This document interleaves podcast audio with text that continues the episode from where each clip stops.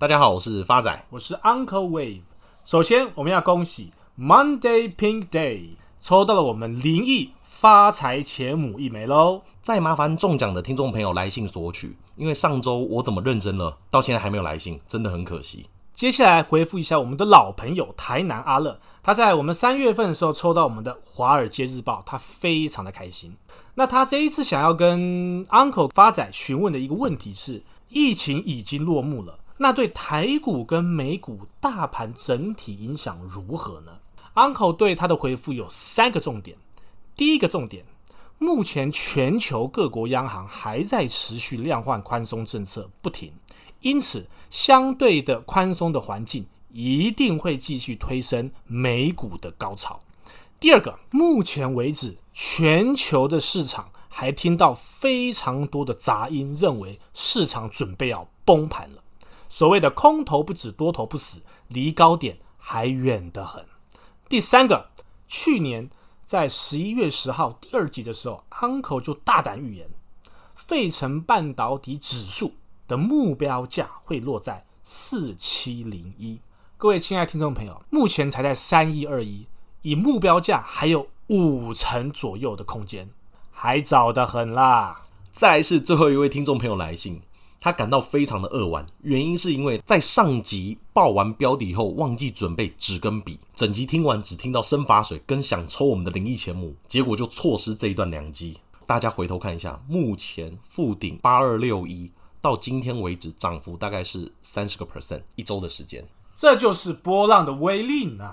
那这次节目又是大家期待的心灵鸡汤时间。那这是 Uncle 帮我们准备了什么好书想要分享？好的，今天 Uncle 帮各位亲爱听众朋友准备了一本好书，书名叫做《金钱心理学》啊。这本书来头可不小哦，他拿过 Amazon 年度最佳商业书籍排行榜以及商业理财百大畅销书籍之一。作者是 Dan Ariely，他是心理学以及行为经济学的专家。他之所以对心理学及行为经济学有兴趣的起因，是因为十八岁一件意外事件导致他全身有七十个 percent 灼伤。这样听起来感觉蛮早熟的。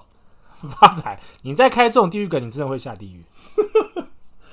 也就是因为这个意外事件，导致他跟人群有所隔离，他才会用第三者的立场去观察这个社会。这本书的中心思想很简单，他就是主张人在花钱的时候，通常是很不理性的，原因是因为缺少机会成本的概念。简单一点讲，就是缺少取舍的选择。发仔举个例子，我今天花三万块钱买个 iPhone 十二，我损失的是什么？就是我用这三万块买其他东西的机会。像股票啊，或者是连续七年订阅《华尔街日报》的机会。在此，Uncle 跟各位亲爱的听众朋友剖析三个消费的迷思。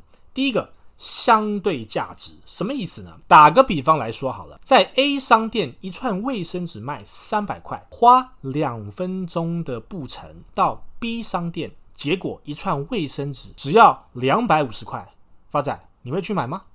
两分钟省五十块，我当然会去啊！发仔，接下来哦，第二个例子，发仔，你到了一家二手车商，一台国产车售价五十万，那你走了两分钟到另外一个二手车商，他卖你四十九万九千九百五十块，那你会去吗？我一定不会去啊！但是我知道你会去，这就是所谓的相对价值迷失啊！对，所以发仔在书中有做结论，为什么一样省五十块？人会有不同的选择。那后来实验证实，大脑在思考的时候会以总价的百分比决定。以投资来举例，就是我一样是高价股跟低价股，我一百块的股票跌十块，跟二十块的股票跌十块，相信大部分人都是选择后者。原因是什么？因为它跌的百分比比较多。而发仔身边的友人 Uncle 是发仔看过最理性的消费者。Uncle 十年前孤身一人上台北的信义区打拼，大家都知道。台北最贵的是什么？就是房租。而 Uncle 竟然可以租在一零一捷运站旁边的套房，而且重点是一个月只要八千块。不是啊，Uncle，你到底怎么办到的？那就凶仔啊！第二个，Uncle 要跟大家分享的消费迷思叫做心理账户，什么意思呢？打个比方。今天你当冲一档股票赚了四万块，跟工作没日没夜、辛辛苦苦、劳心劳力赚了四万块，发展，你认为哪一个比较轻松？当然是投资的钱比较轻松啊。正确，所以你在花这个四万块的时候，你可能因为当冲很轻松，就把四万块随便花，无脑花。但是你工作辛苦，那四万块你会锱铢必较、精打细算的。这就是所谓的心理账户。每一分钱在每一个人的心里都有它的不同的定位价值。以 Uncle 为例，接续前面的故事。房租一个月八千块，除了是凶宅以外，还有第二大原因是因为它是顶楼加盖，而且是没有负冷气。大家知道，台北盆地夏天七八月顶楼加盖温度都是动辄三十四度到三十八度以上。而 Uncle 在台北赚了第一桶金的当下，竟然没有选择安装冷气。Uncle 为什么？请听 Uncle 娓娓道来哦。Uncle 特别选了一个租屋处是坐北朝南，然后在 Uncle 的主卧室。大门口进来，东北东方向安置了一尊碟仙。碟仙跟冷气有什么关系？稍安勿躁，听 Uncle 娓娓讲来。Uncle 把碟仙的那个碟换成塑胶风扇，然后 Uncle 非常恭敬地问碟仙一个问题：碟仙，碟仙，请问圆周率是多少？干，他到现在还在转哦。还是 Uncle 厉害，连来台北电风扇的钱都省下来。第三个，Uncle 要跟各位亲爱的听众分享消费的迷思，叫做仪式语言的力量。什么意思呢？比如说你在一家非常高级的餐厅喝一瓶红酒，那你在品尝红酒之前，waiter 一定会介绍酒的来历，比如说它是属于什么样的葡萄的品种，在法国南区的一个 Cabernet Sauvignon 呢，或是 Pinot Noir 啦，还是 Syrah 什么袜子啊？发仔，你真的很没品味。Sirar，人家是在位于法国罗纳河谷产区，拜托，发仔，难怪你没品味。严肃一点，同样的，在这个广告的文案中啊，或在卖家在卖这个商品的时候，利用语言啦、文字啊，会做适当的包装产品，也可以增加消费者的购买意愿。所以，越让人看不懂。又文绉绉的东西，就越有其价值啊！以投资来讲，就像投顾老师一样，在电视上讲的天花乱坠，笔乱丢，站在椅子上跟你讲股市会飙到哪里去，讲的一堆你没有听过的专有术语，目的是为了什么？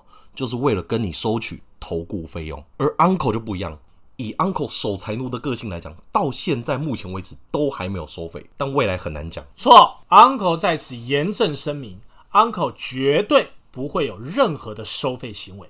最后，Uncle 也跟各位亲爱的听众朋友分享三个可以避免消费心理的陷阱。第一个，回到未来，什么意思呢？就是你要用明确的日期来叙述未来的某一个时段，而非用时间的量来叙述。那么，我们就比较。能够确切知道，甚至许愿。打个比方来讲好了，假如我未来三十年后要存一千万，第一个，你不能说三十年后你会存一千万，而你要说在二零五一年四月二十一号，我的存款户头一定会有一千万。这就是最好的用确切的时间的例子。发仔补充。以前面投顾老师的例子，大家常常看到七十几台、八十几台后面的投顾节目都是一样，老师往往都只会跟你讲这档股票会涨、会涨、会涨，可是却没有跟你讲涨到哪里。而 Uncle 就是明确了点出这个目标价，就跟刚刚前面提到的回到未来的概念意思是一样的。第二个。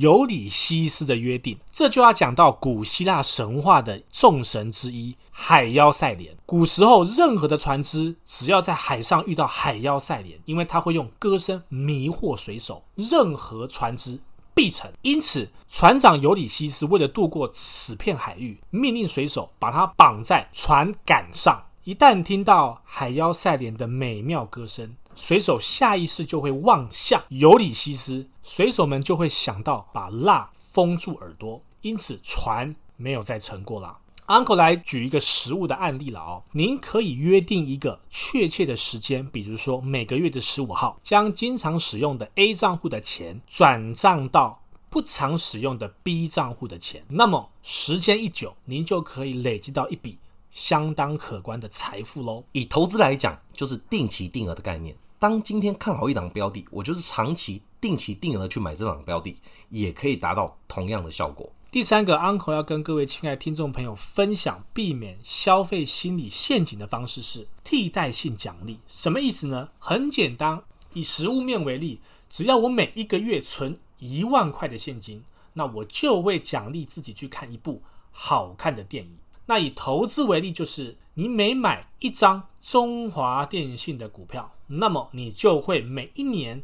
增加四到五趴的利息。发仔今天帮大家做个总结：金钱不是生活中最终的目的，它只是达成各种目标的一项工具而已。相较于无形的快乐、幸福跟人生目的，金钱是比较有形的。所以，我们做决策时往往聚焦于金钱，所以才会那么不理性。因此，我们才要准时收听最理性的 Uncle 帮我们剖析未来的局面跟股市的走势。谢谢大家，我是发仔，我是 Uncle Wave，我们下次见。